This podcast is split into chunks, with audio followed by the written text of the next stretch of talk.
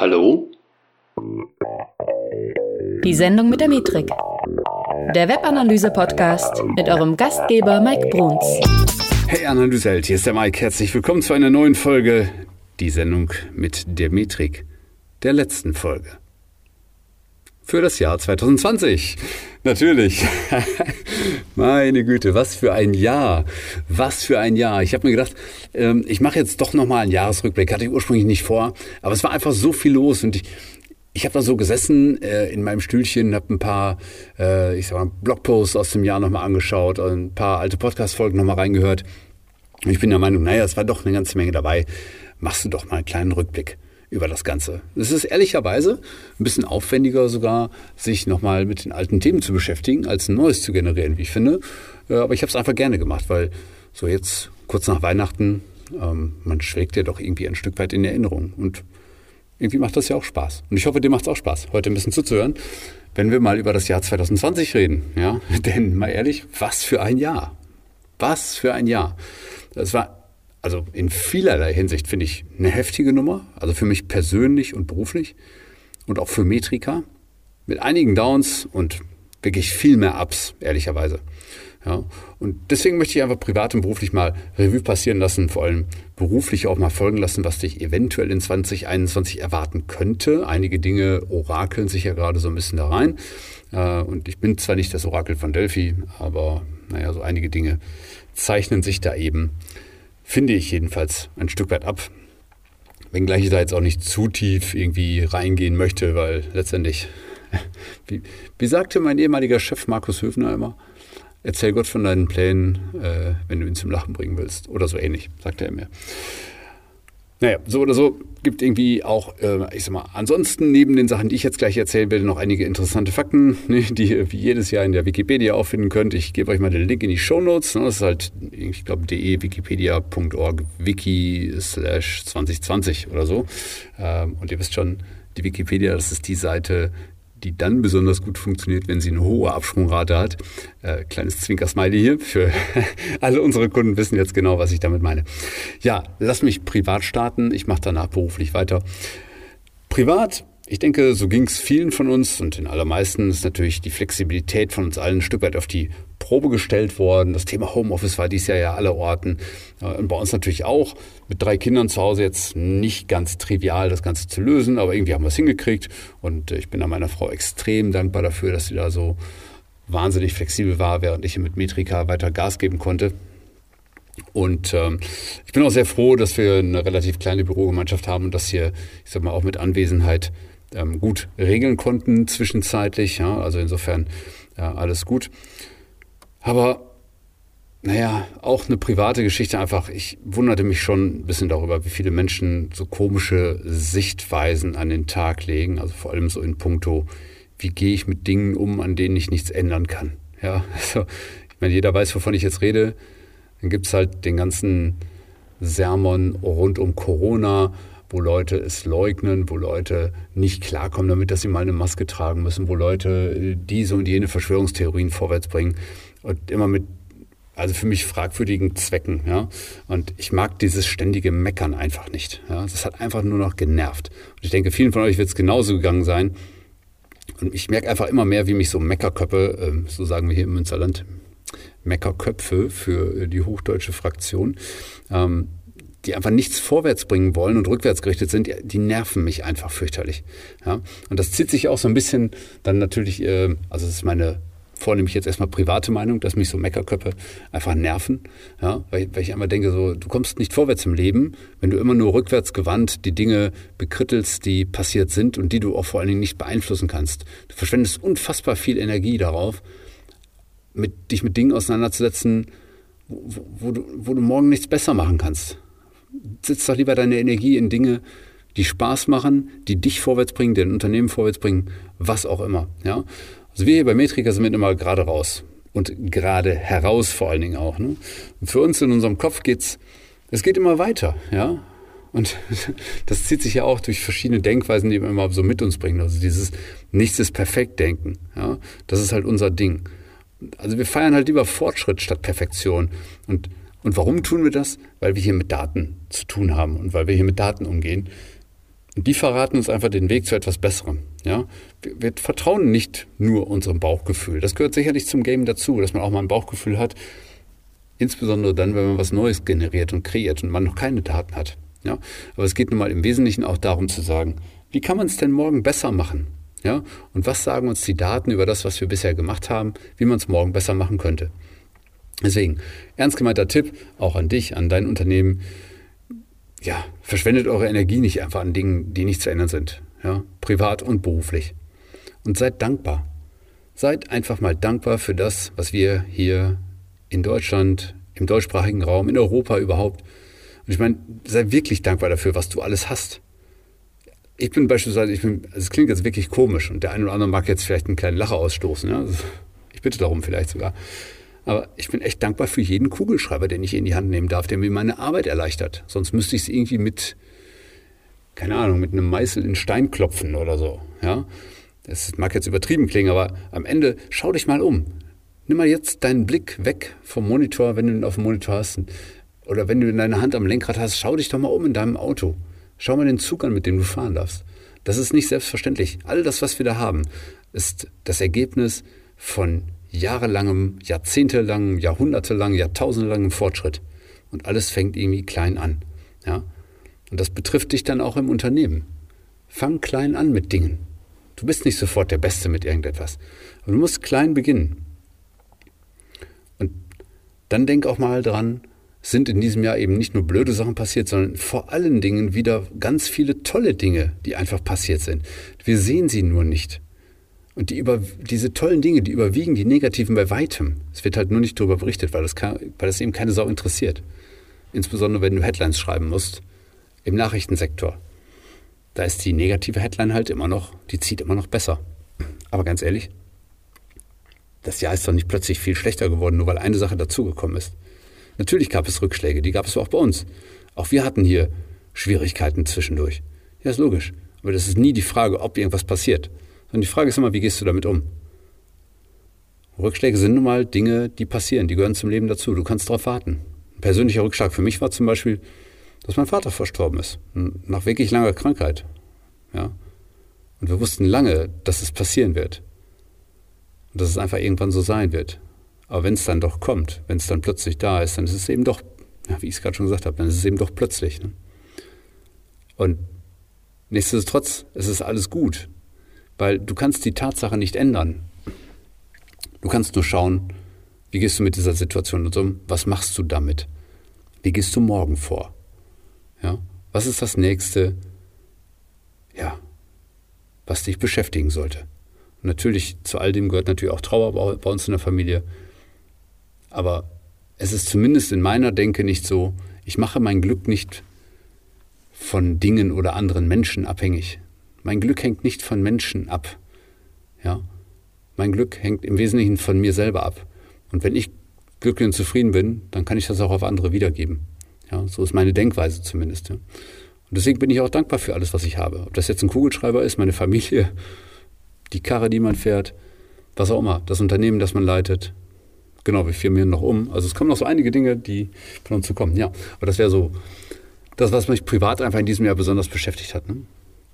Aber ansonsten haben wir auch viele tolle Menschen einfach kennengelernt. Ja, viele Menschen, die ich vorher zwar schon kannte, aber die ich jetzt etwas besser kennengelernt habe. Durch manchmal Zufall, manchmal durch Absicht. Und es ist einfach schön, wie menschliche Vielfalt in unserem Leben auch irgendwie stattfinden kann. Und manchmal ist es eben auch so, dass man merkt, dass bestimmte Menschen dann doch anders ticken, als man gedacht hat. Und man muss dann kurzerhand den Kontakt vielleicht einfach beschneiden. Ja, auch das traue ich mich. Das hätte ich früher vielleicht nicht gemacht. Ich stoße niemandem vor den Kopf dabei, aber ich suche einfach keinen näheren Kontakt dann mehr, wenn ich merke, dass jemand mir nicht gut tut. Dass jemand meine Energie saugt. Ihr kennt das sicherlich auch aus eurem Umfeld. Und ich lasse diese Menschen dann mittlerweile einfach gehen. In dem Sinne dass ich nicht mehr so lange mit ihnen zusammen sein möchte. So, das ist für mich eine ganz klare Schlussfolgerung auch aus den letzten Jahren und insbesondere aus diesem Jahr. Ne? Weil gerade das Corona-Thema, wenn du selbst wenn du im Umfeld dann plötzlich merkst, dass da Leute sind, die, die das Thema leugnen oder die Verschwörungstheoretiker sind oder die plötzlich den Ben dort toll finden,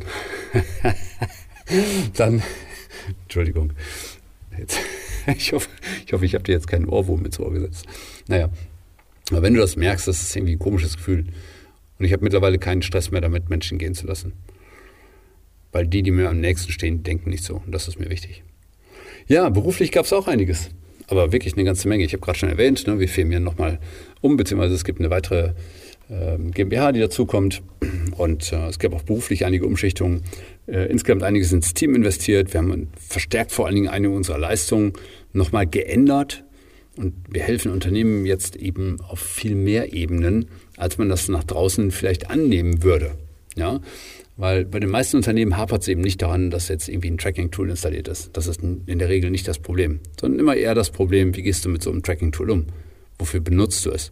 Was ist überhaupt deine Aufgabe im Unternehmen? Und so weiter und so fort. Also es gibt super viel, was man da tun kann. Und naja, auf der Ebene unser Wachstum funktioniert. Vor allen Dingen, weil wir eben wissen, was wir da tun. Und wir wollen eben insgesamt dafür sorgen, dass Webanalyse in deinem Unternehmen nicht nur ein paar Daten bedeutet, sondern mehr Profit. Und wie gesagt, wir haben diverse Möglichkeiten in den letzten Jahren ausgelotet. Und wenn du wissen willst, wie wir dir helfen können, dann melde dich mal bei uns für ein Erstgespräch. Ja? Also es ist aber nicht nur Corona-bedingt, dass einige unserer Kunden ihre besten Monate hatten.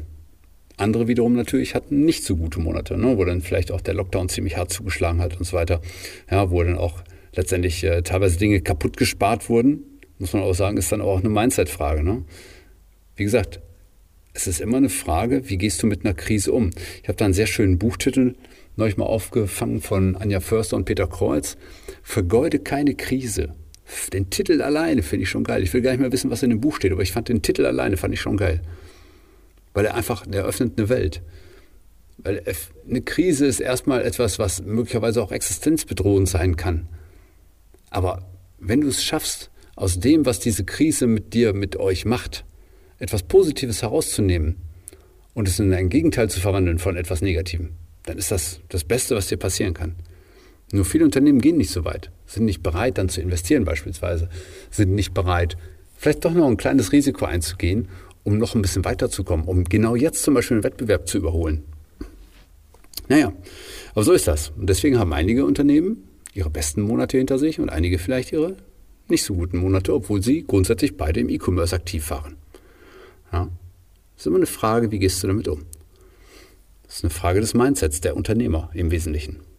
Und gerade, und das ist eine Sache, die ich auch festgestellt habe in diesem Jahr, gerade in Unternehmen, die eigentlich eher klassisch angehaucht sind, die jetzt also vielleicht nicht Online-Marketing äh, eingeatmet haben sofort, sondern die im Wesentlichen aus dem klassischen Handel kommen, die tun sich wirklich schwer damit, genau in solchen Momenten in Online-Marketing zu investieren, wenn es irgendwie draußen in Filialen und so weiter eng wird. Die sind dann immer eher auf der Sparbremse, sind als eher Erbsenzähler als Gasgeber. Ja, interessanter Fakt eigentlich für mich. Aber so eine Krise fördert eben auch Dinge zutage. Und das finde ich auch gut. Man lernt sehr viel und sehr schnell. Und wie disruptiv wir lernen konnten, haben wir ja gemerkt. Plötzlich geht das überall mit Videokonferenzen. Plötzlich geht überall Homeoffice. Plötzlich geht überall E-Commerce.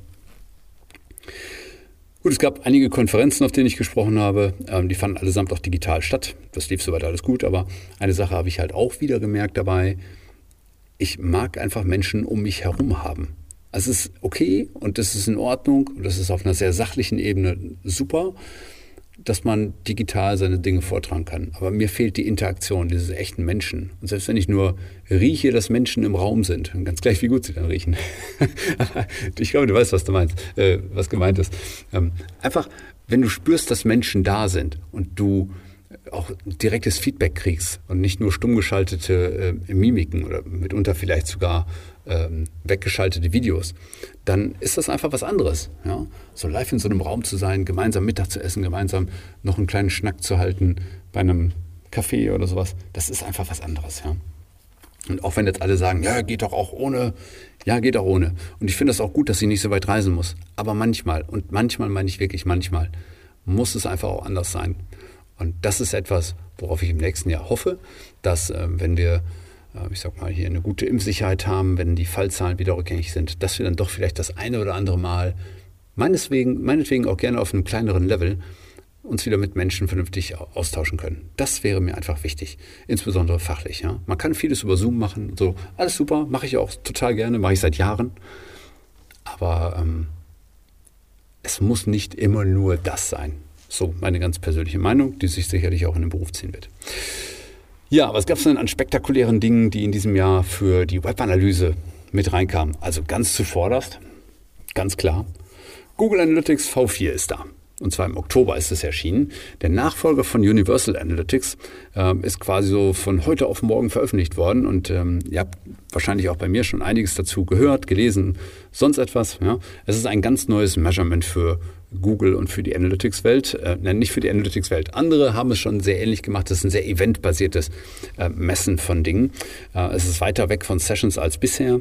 Äh, es geht um viel automatisierte Messung von Dingen, wenig Report-Vorgaben. Äh, also ganz anders als, als es jetzt im Universal Analytics war. Das heißt, wir müssen uns jetzt mehr oder weniger unsere Reports zusammenklicken oder können auf das ein oder andere Template hoffen, das dann vielleicht auch noch ein bisschen weiterkommen wird. Hört ihr gerne einfach nochmal die Podcast-Folge 104 an wo ich mich genau zu dem Thema nochmal ähm, ausgelassen habe und aber auch ganz klar gesagt habe, dass ich es derzeit, und ich betone nochmal derzeit, noch nicht wirklich sinnvoll für produktive Umgebungen halte. Und dass ich auch kein Freund davon bin zu sagen, ja, ja, nutze es doch halt irgendwie im Parallelbetrieb. Weil zum einen, warum soll man es machen, wenn man eh keine Zeit hat, sich das großartig anzuschauen? Wir haben doch alle eh keine Zeit für irgendwelche Spielchen.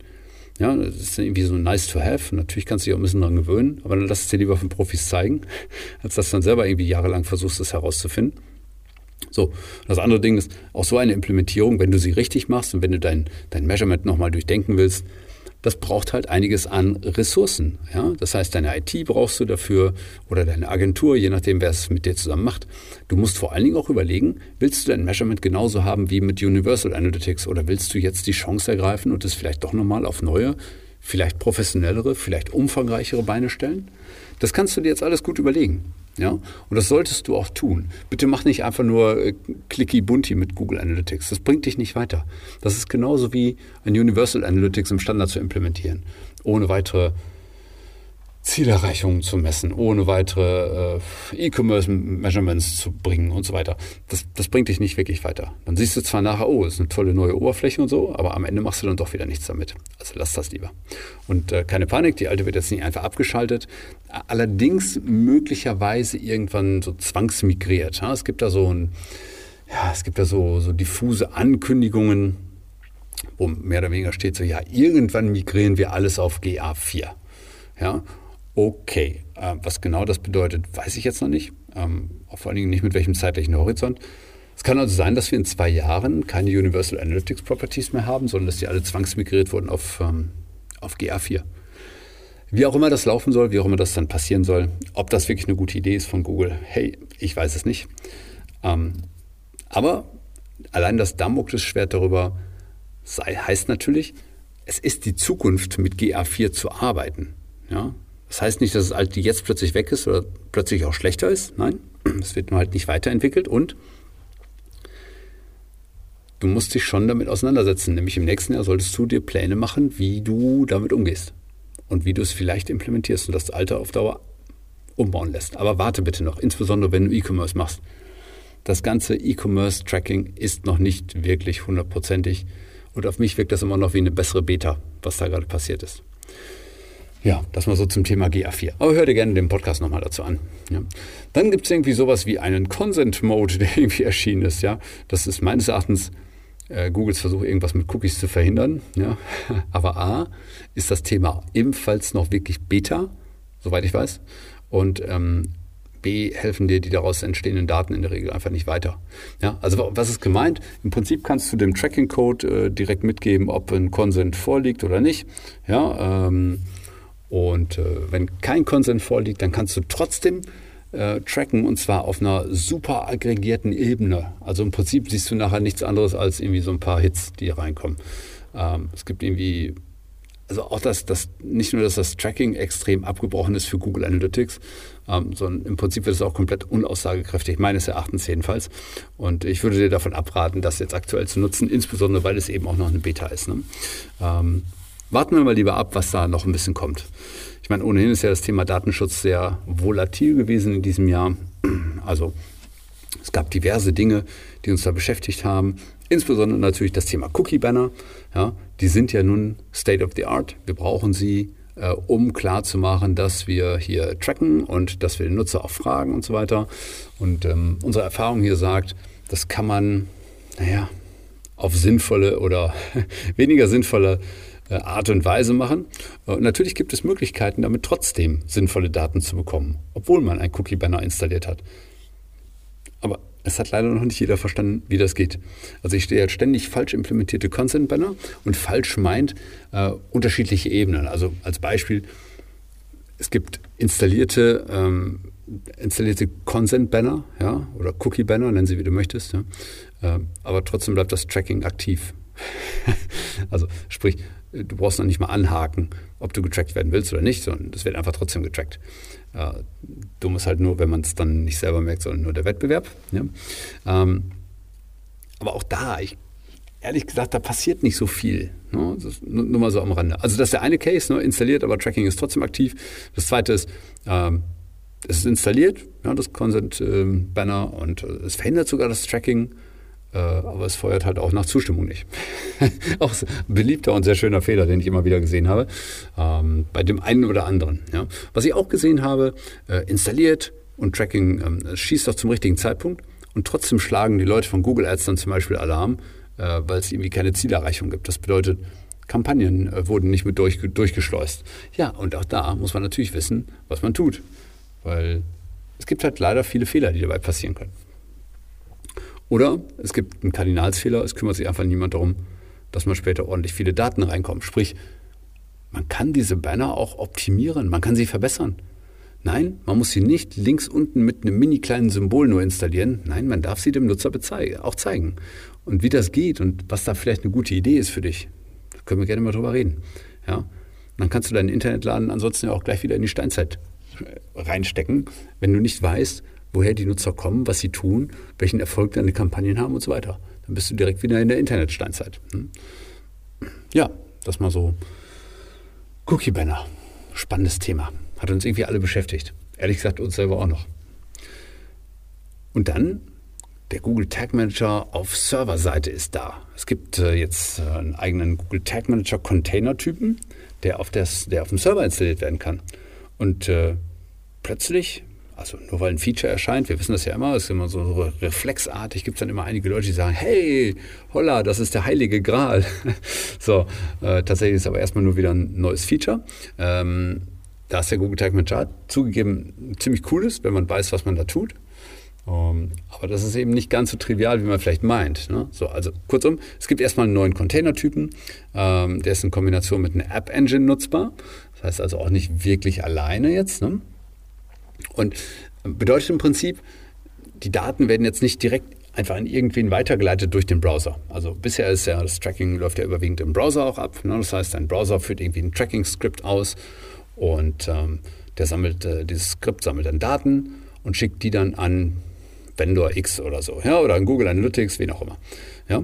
So, und jetzt ist so, das Ganze, was jetzt gemessen wird, das wird erstmal, das wird nicht direkt an Google Analytics oder, oder sonst wen geschickt, ja, sondern es wird erstmal an sogenannte Clients geschickt, die die Daten auf dem Server dann wiederum entgegennehmen, verarbeiten und vor allen Dingen dann verändern können auch. Das bedeutet, bevor die Daten jetzt abgeschickt werden, sofort durch das Skript, werden sie erstmal an diesen Client, auf dem, ja, an diesen Google Tag Manager Server quasi geschickt. Ähm, und werden dort verändert, verarbeitet und können dann wiederum an Tags weitergeleitet werden, die die dann abschicken. So, das hat ein paar Upsides, ein paar Downsides natürlich. Ne?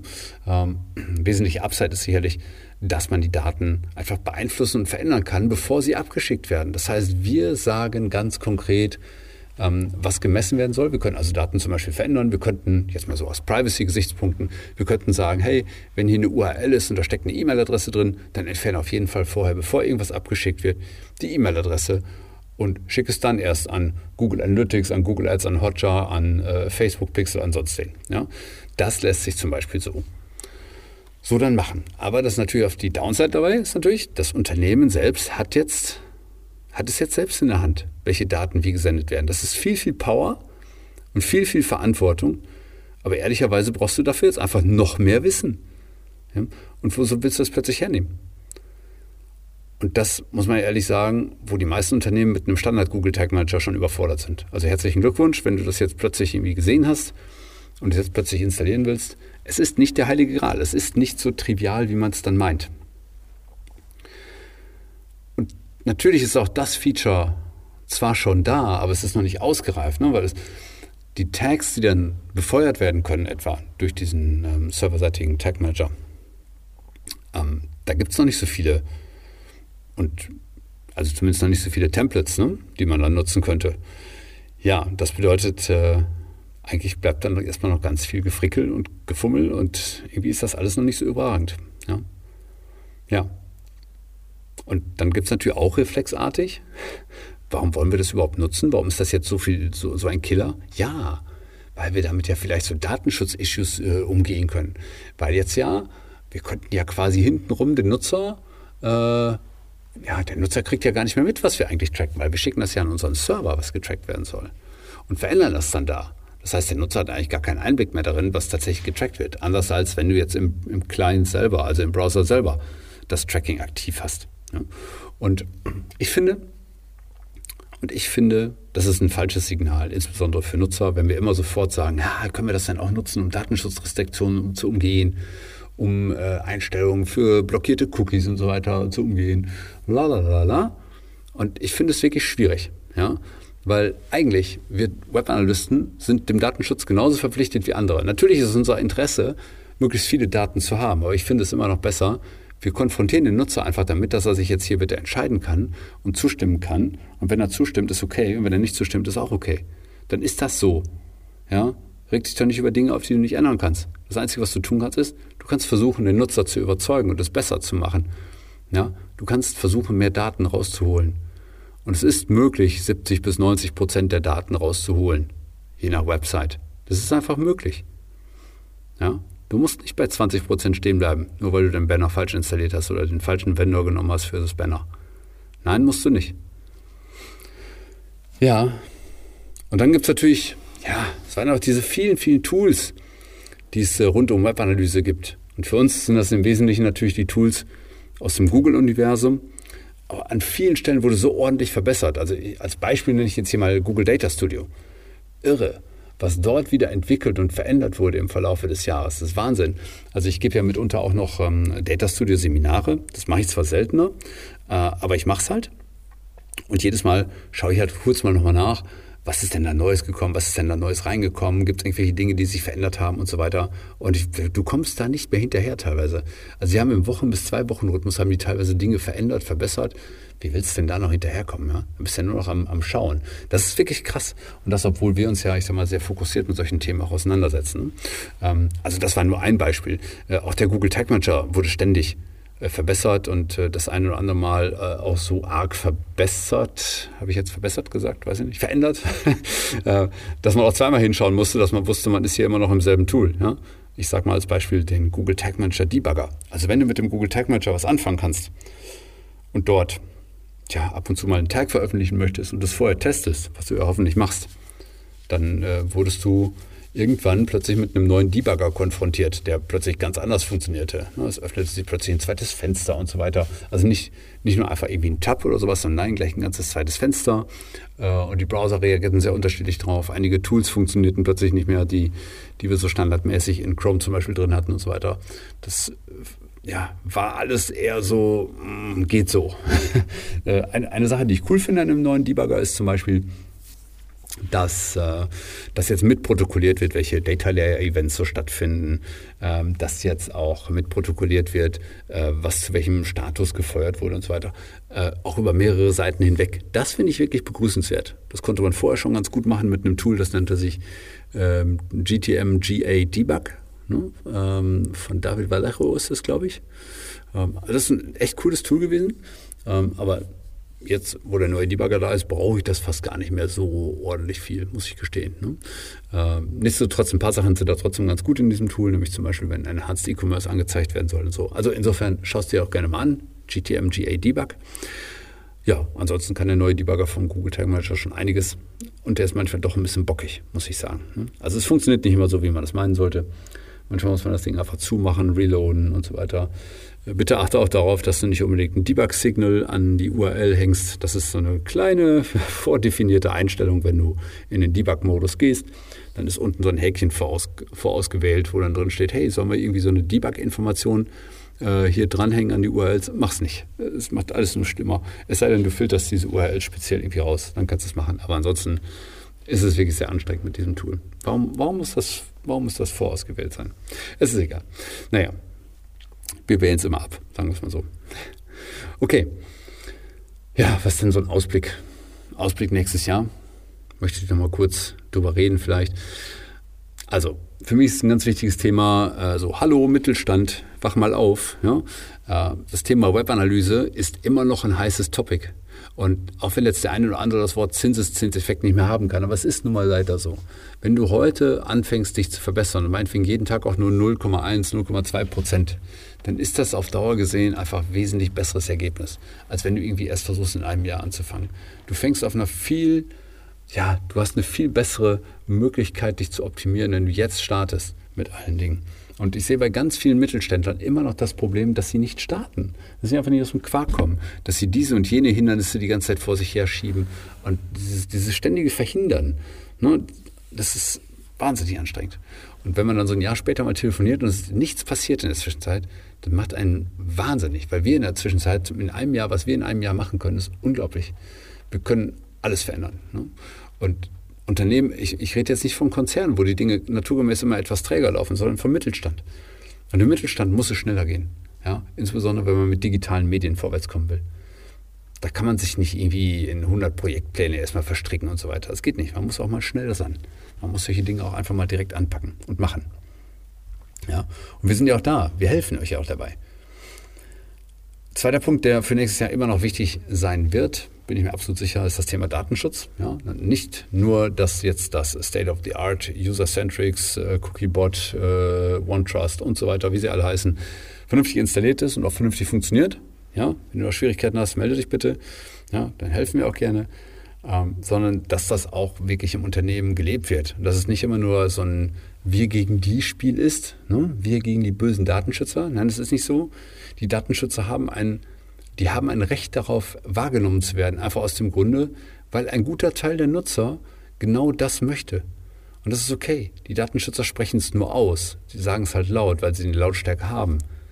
Aber der gemeine Nutzer hat sonst keine Lautstärke. Ja, also hör auch auf die Datenschützer. Sicherlich holen die manchmal weit aus, ist mir vollkommen klar. Und die liegen auch nicht immer richtig. Da bin ich auch sicher. Nur es hilft nichts darüber zu meckern. Wir müssen einfach die Regeln akzeptieren oder wir müssen in irgendein Gremium rein, wo wir, wo wir irgendwie argumentieren können. Ja? Aber solange wir das nicht sind, hör auf zu meckern, halte dich einfach an die bestehenden Gesetze, versuch es bestmöglich umzusetzen, mach einfach. Ja? Und sorge auch dafür, dass Webanalyse Vertrauen genießen kann, indem wir uns nämlich daran halten an die bestehenden Gesetzmäßigkeiten, an die bestehenden Regularien. Was hilft es denn, dich zu weigern oder da ständig drüber zu motzen? Dann machst du es ja nur mit halber Kraft, machst es auch nicht besonders gut wahrscheinlich, weil du eh keinen Bock drauf hast. Ja, aber es hilft ja nichts. Wenn wir Analyse machen wollen, müssen wir mit dem Nutzer auch sehr gut klarkommen. Und der sollte uns vertrauen. Ja?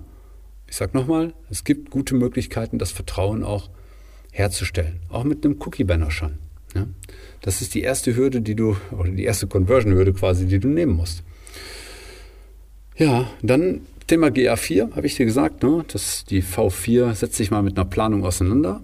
Im nächsten Jahr, je nachdem, wo du jetzt stehst, ist es für dich mal mehr, mal weniger relevant. Wenn du Konzern bist, solltest du auf jeden Fall ähm, darüber nachdenken, dich mit einer Implementierung auseinanderzusetzen und das Ganze mal aufs Reißbrett nochmal zu hieven, weil du wirst länger brauchen, um was zu implementieren.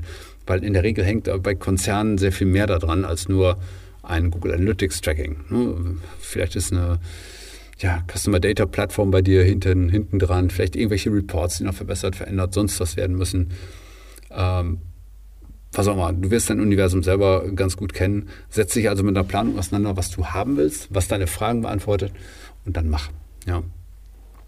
Und dann komm einfach in Handlung. Weil denk nicht, dass es von heute auf morgen passiert, dass du mit Webanalyse erfolgreich sein kannst. Das ist ein Weg, den du gehen musst und es braucht Zeit. Und du kommst eben nicht umhin, vier wichtige Schritte zu gehen, die wir dir beibringen können, um dein Geschäft eben mit Hilfe von Webanalyse vorwärts zu bekommen. Und wenn du diese vier Schritte nicht gehst, dann wirst du wie so viele andere zwar beschäftigt sein und ganz viel Online-Marketing machen, aber du wirst im Blindflug unterwegs sein. Und dir wird niemand sagen, ob du erfolgreich warst oder nicht. Und deswegen, wenn du wissen willst, wie das geht und wie du dich auf die Themen vorbereiten kannst, die ich jetzt auch hier genannt habe, in den letzten, ach, ich habe schon, ich habe die Uhr vergessen anzuschalten. Wie spät haben wir es denn? Auch spät genug. So, hat auf jeden Fall Spaß gemacht. Also wenn du wissen willst, wie das geht äh, und wie wir dir da helfen können, dann melde dich mal bei uns auf ein kostenfreies Erstgespräch unter www.metrika.de. Nächste Sendung findet erst im neuen Jahr statt und ich freue mich drauf, dann das neue Jahr mit dir dann durchzugehen.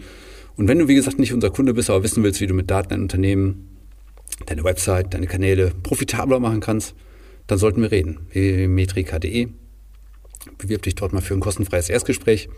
Und wir hören uns auf jeden Fall in einer der nächsten Folgen von die Sendung mit der Metrik.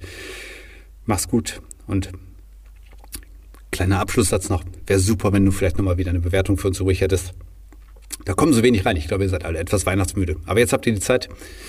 Ich würde mich freuen. Macht's gut. Wir hören uns im neuen Jahr. Bis dahin.